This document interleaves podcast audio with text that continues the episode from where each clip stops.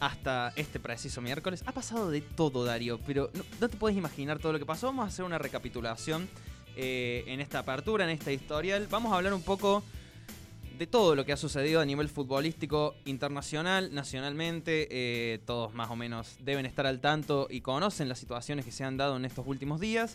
Eh, y todo nos lleva a pensar lo mismo. La gran pregunta que nos queremos hacer aquí en esta apertura es, ¿el fútbol hasta qué punto? ¿Hasta qué punto en un montón de situaciones? Pero déjame, Darío, que te cuente rápidamente un repaso de lo que sucedió y vamos a tomar el ejemplo que un poco articula todo esto, que es River.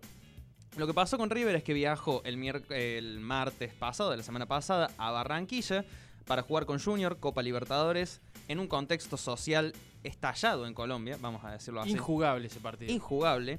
Em, River viaja, juega en, en, Barranquilla. Todos los partidos de la semana de Copa Libertadores con Mebol los programa en el mismo estadio en Barranquilla. Al otro día juegan América de Cali y Atlético Mineiro, por ejemplo, en el mismo, en el mismo estadio. Y se suceden una serie de eh, eventos fuera del estadio de los manifestantes que están reclamando, por supuesto, con la situación social que se está viviendo en Colombia, con el gobierno que, que ha salido a reprimir un poco esta manifestación social eh, que se ha producido en Colombia. Por supuesto, los manifestantes querían que el partido no se jugara, eh, porque según ellos no estaban dadas las condiciones para que Conmebol programara partidos en Colombia, como la semana anterior no se habían programado en Colombia, se habían jugado en Asunción la mayoría de los partidos que se tenían que jugar en territorio colombiano.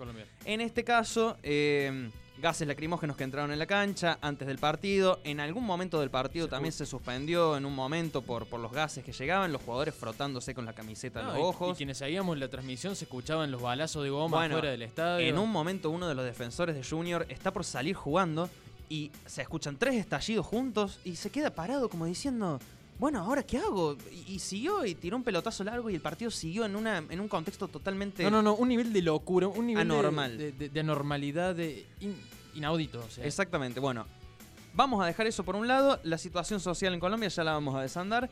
A todo esto, el entrenador de arqueros de River estaba incubando el, el caso de coronavirus, el, primer, el caso cero, digamos, del plantel. Eh, por supuesto no lo sabía, el hisopado da positivo a la vuelta a Buenos Aires el jueves a la mañana y ahí empiezan a sucederse a partir del viernes a la tarde, viernes a la noche, sábado a la mañana, los consiguientes síntomas de varios integrantes del plantel, cuerpo técnico y jugadores y estallan los casos de coronavirus en River. 15 casos positivos que no le permitieron jugar el superclásico a esos jugadores contagiados. Eh, River tiene que salir a jugar con un equipo alternativo, queda eliminado el domingo contra Boca por penales tuvo que jugar, se quedó sin arqueros. El entrenador de arqueros termina eh, diseminando, digamos, el virus. Primero los arqueros, los cuatro arqueros del plantel contagiados, tiene que salir a jugar el arquero suplente de la reserva, que ni siquiera había debutado en reserva, Alan Leonardo Díaz, con una actuación increíble. Increíble, Increíble lo que hizo ese pibito, le sacó tres pelotas a Tevez.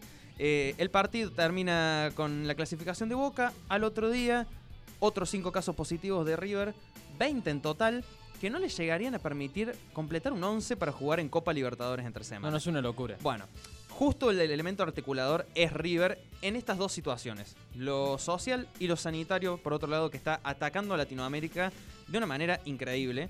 Y de también una manera increíble, el fútbol se sigue jugando, Dario. Vamos primero a decir eh, lo que pasó en Colombia.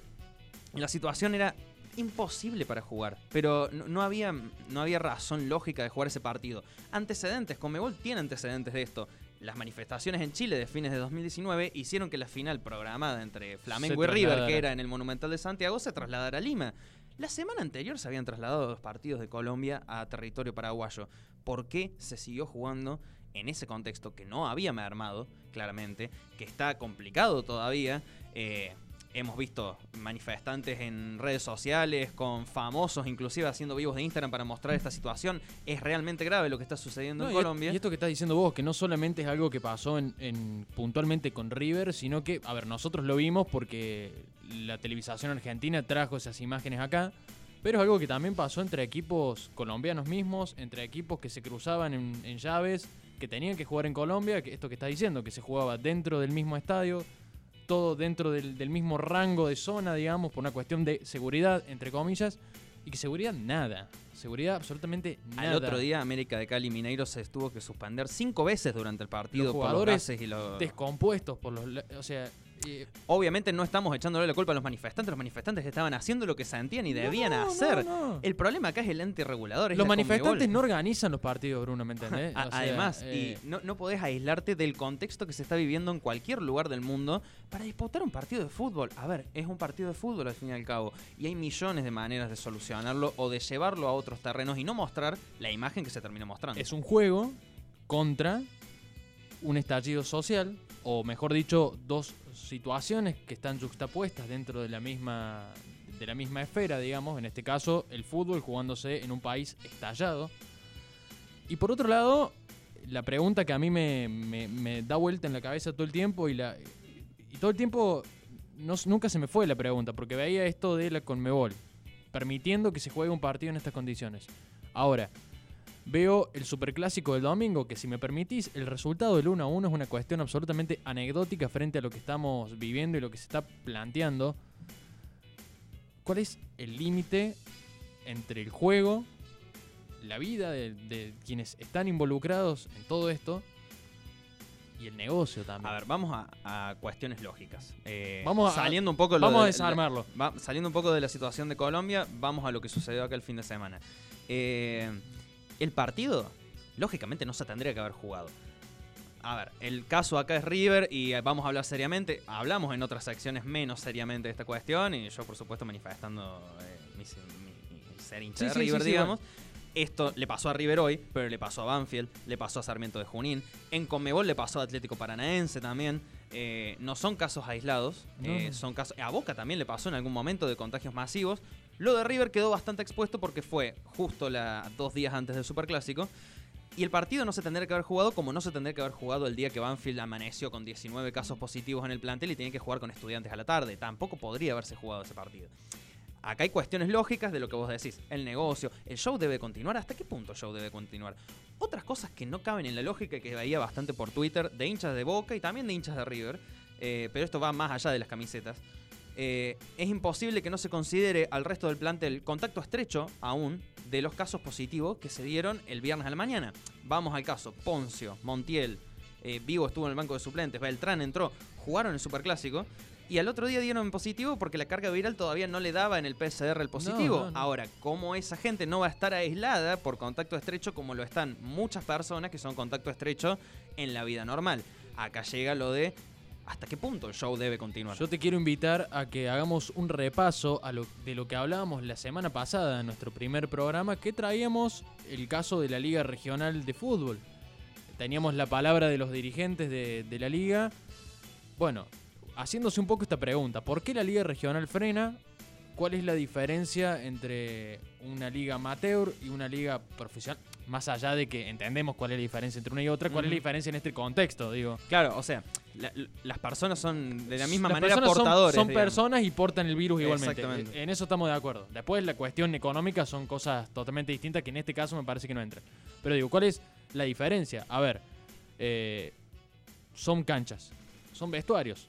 Por más que los vestuarios de, de los equipos de primera tengan algún que otro, eh, a ver cómo lo, lo digo, Acondicionamiento. acondicionamiento un poco mejor que la liga regional, es un vestuario, en fin, están encerrados, los viajes, la gente A que ver, se, si no, no hubiesen dado eh, todos los casos positivos que se dieron que, en River. que o se sea, dieron, digamos. Yo quiero ver, y, y en todo caso, este es un dato que le, que le tendremos que preguntar a Diego Borghi. Ah, Eh, exacto. ¿Cuántos contagios hay dentro de la liga de fútbol y cuántos contagios hay en las competencias Yo te aseguro- nacionales e internacionales? Te, ase- aseguro Te aseguro sin el dato fáctico de que los hoy números, hay menos contagios en la liga. Pero en el 2021, desde que comenzó el año hasta ahora, hay muchísimos más. y no sé por decirte el doble o el triple de casos en Liga Profesional que en lo que hubo en Liga Hay un Regional de nivel- Río Cuarto, por ejemplo. Hay un nivel de hipocresía, me parece, y hay un nivel de medir las cosas con una doble vara porque los negocios que se mueven son distintos y que porque al gran dirigente de la AFA, por mencionar el órgano que nuclea eh, el fútbol, no le importa si hoy Renato Cesarini, por poner un ejemplo de un club, puede hacer un corte de entradas, puede tener público en su cancha o puede sostener a los trabajadores del club. ¿Se entiende lo que estoy planteando? Sí, y otra cuestión más social también. El club cerrado. el club es cerrado. Chicos en la calle, eh, hay un montón de familias que se que viven dentro de los clubes por la cotidianidad misma. Entonces, digamos. Eso también se está mermando en este caso. Me parece a mí que en este momento toda esta situación, más allá de los contagios y de que no se puede jugar, eh, me parece que desnuda un poco una situación totalmente insostenible, ilógica y medida con una doble vara en todo momento. A ver, justamente hablando de eso de la doble vara, y vamos a otro ámbito, eh, pero es básicamente la misma metáfora. Esta semana empezó uno de los programas más populares de la televisión argentina de los últimos 30 años, ¿no es cierto? El, el programa del cabezón. El programa del cabezón. Eh, no sé si viste las imágenes. 200 personas dentro de ese estudio. Eh, es algo que es totalmente... eh, Te da cosa verlo. O sea, es totalmente anormal para lo que hemos estado viviendo en el último año y medio. Ver tanta gente sin barbijo bailando todas juntas en un estudio de una. Puede ser un estudio grande, todo lo que vos quieras, pero ahí había 150 personas adelante de cámara y no te quiero imaginar todo lo que están detrás. Eh, es una imagen que no se puede dar. El tipo que tiene que cerrar el, el bar a las 7 de la tarde en algunos distritos del país, el otro a las 11 de la noche en algunos distritos del país, porque no puede circular después, porque, no, porque tiene que bajar su capacidad al 30% de lo que permite el lugar habilitado.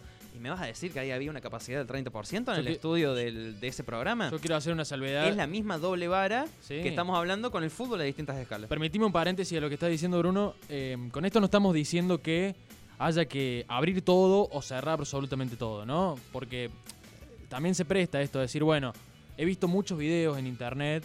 Hay uno. Bueno, la gente es muy extremista también. Hay ¿no? uno de un dirigente, hay uno de un dirigente político que no sé si lo he visto que está frente al televisor diciendo no te dejan ir a la escuela, pero acá está esto. Claro. No te dejan esto, pero acá está esto. No te dejan esto. A ver, nosotros eh, entendemos la situación de pandemia. Y, menos nosotros sabemos de cuestiones sanitarias. No, menos estamos- sabemos esta cuestión. se- no o sea, venimos a iluminar a nadie. Lo único que, que- que por lo menos tratamos de transmitir de este espacio es la coherencia de las cosas. Claro, plantear la, la- Plantear las cosas. Y vamos a cerrar la discusión. cerremos, digamos. O sea, no, no, no cerremos la escuela, que es un gran foco de contagio, pero dejemos que planteles. ¿Cuánto lleva un plantel en una comitiva? 23 personas entre jugadores técnicos. Después, ¿cuánto?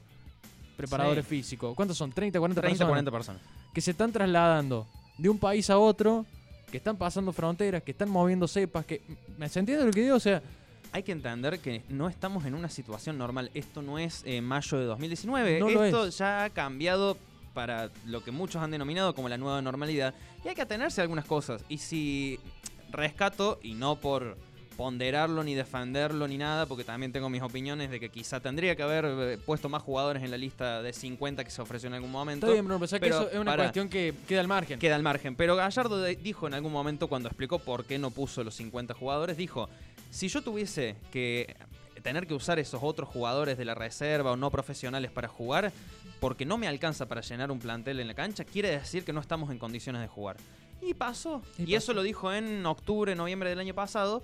Y acá estamos, en una situación en la que River no puede llenar los 11 jugadores para presentarse ante, Independiente Santa Fe en Copa Libertadores. Entonces el show, ¿debería continuar o no debería continuar? Y no es por el ejemplo de que sea River y el club grande y demás. ¿Hasta dónde es el límite? Le ¿Cuál es- pasaría a cualquier equipo. Lo de Atlético Paranaense el año pasado también fue una cuestión, pero ahora con más herramientas, con más experiencia de un año y medio de pandemia, ¿por qué se siguen cometiendo errores parece evitables e incoherentes sobre todo, que es lo más eh, complicado de la cuestión y lo que más enerva quizás? Queda mucha tela para cortar, ya lo vamos a ir desandando seguramente eh, en, el, a- en el programa. a Sí, todo esto, A todo esto, claro. Una cosa más. Eso, se me estaba olvidando. A todo esto, cosa que venimos hablando, situación social en Colombia, situación sanitaria en la Argentina. Quiero hacer un paréntesis más. ¿Cómo será que ya lo tengo totalmente naturalizado a esta, a esta incoherencia que ya ni siquiera me sale replanteármelo a veces? No sé si te pasa lo mismo, Sí, que uno sí. dice, lo mira y dice, Y bueno, no esperaba otra cosa. No No, esperaba- esperaba, otra cosa. no de mí, esperaba aún así nada. y- decepcionarme. o sí. sea, ¿qué, ¿qué dijo Alberto Fernández, presidente de la Nación, a todo esto?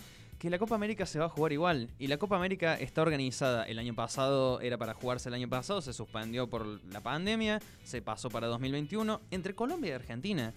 Con toda la primera fase jugada en Argentina, quizás en el peor momento sanitario de la pandemia en total, y ni siquiera te digo de este año, y con la segunda parte semis y final incluida en Colombia. Situación sanitaria y estallido social. Injugable. Es injugable. No, no, no, no, es Aunque Alberto locura. Fernández haya dicho va a ser una Copa América para la televisión, es el mismo caso que el fútbol argentino ahora. El fútbol argentino también está haciendo para la televisión y los contagios se dan igual. Ahora, yo no sé si los equipos europeos, por ejemplo, ante esa situación, mandan sus jugadores y te sale una ola de contagios en un plantel de los seleccionados. Y, es un escándalo mundial eso. Pero es, es, algo que ya está pasando acá. Y es más, lo estamos debatiendo ahora porque le pasó a River. Pero cuando le pasó a Banfield, que le pasó con 19 integrantes del plantel. Nadie dijo nada. Nadie dijo nada. Entonces, son cosas que ya te dan la pauta de que se pueden evitar ciertos, ciertas consecuencias malas para los planteles, para el deporte, para el espectáculo mismo, digamos. Tanto que el show debe continuar el show tampoco está siendo tan tal show, digamos, porque... El show en algún momento debe terminar. El show en algún momento debe terminar. Mucha tela para cortar en esto. Podríamos estar todas las dos horas de programa debatiendo esto que no sé si llegaríamos a una conclusión lógica de qué es lo que se tiene que hacer. Me parece que era lo mejor abrir este programa con la recapitulación de lo que pasó en la semana, que fue un montón.